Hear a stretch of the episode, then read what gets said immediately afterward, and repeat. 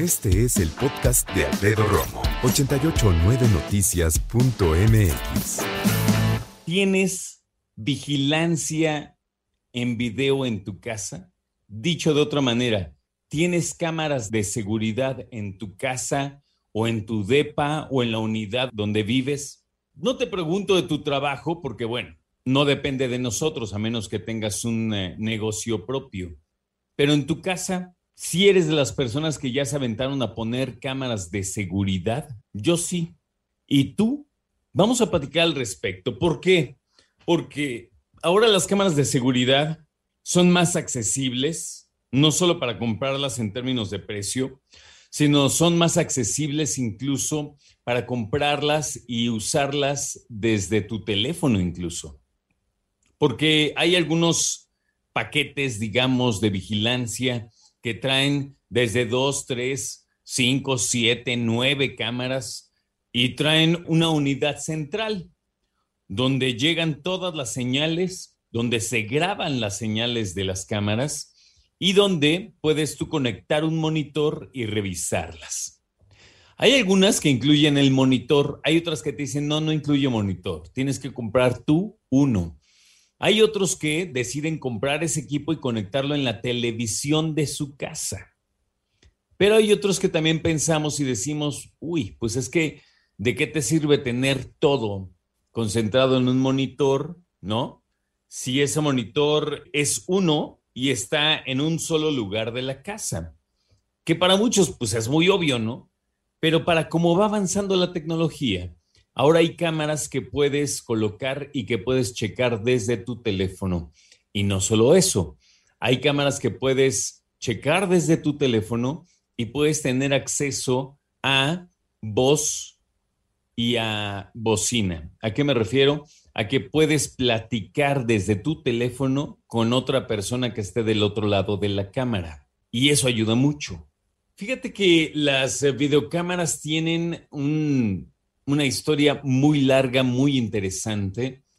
Cuando hablamos acerca de las videocámaras, bueno, existieron para los comienzos de la televisión. Todavía antes había algunas muy rudimentarias que permitían captar la luz y plasmarla en un en material de celuloide, por eso se le llama así al cine, por el celuloide, y en inglés le llaman film.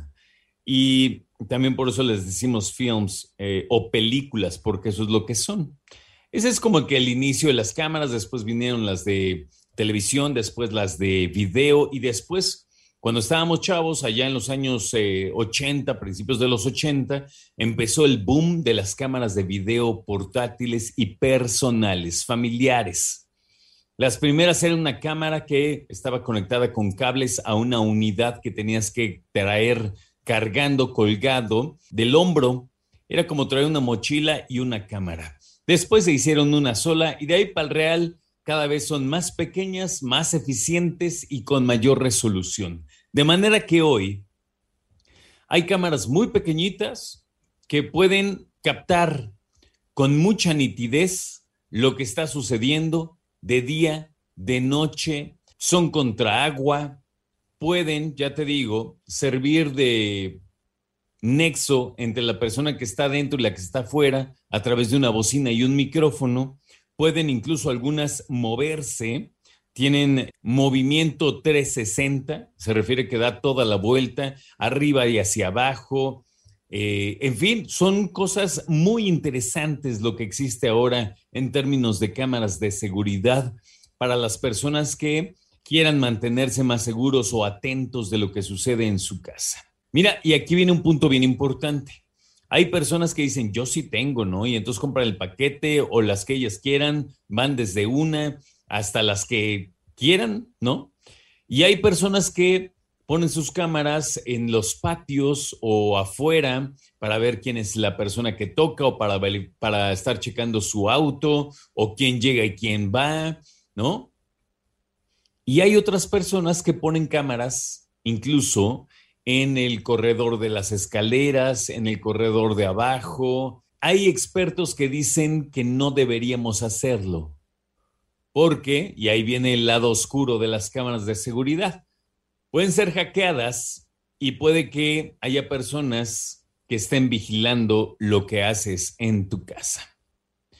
Entonces, si tú en tu casa estás bien tranquilo, ¿no? Bajando a desayunar en chones o viendo la tele o haciendo cualquier otra cosa, yo no me sentiría tan tranquilo. Esa idea a mí no me agrada. Pero ya te digo, hay personas que prefieren, ¿no? Personas que tienen hijos, hijas y que dicen, yo quiero saber a qué hora llega mi hijo, a qué hora llega mi hija, en el garage, cuando llegan de la escuela, o cuando están con sus amiguitos en su cuarto o en el patio de atrás o en la cocina, en fin, hay muchas aplicaciones en cuanto a las cámaras que ahora ya te digo cada vez son más económicas, más accesibles y también más fáciles de usar.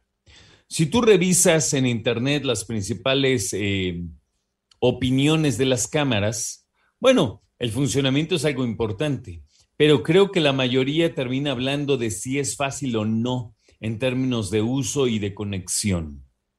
Acuérdate que las cámaras también tienen uh, algunas eh, cuestiones difíciles como se ve la internet y adiós cámara, se va la luz, adiós cámara. Son cosas que tenemos que tener presentes, ¿no? Escucha a Alfredo Romo donde quieras, cuando quieras. El podcast de Alfredo Romo en 889noticias.mx.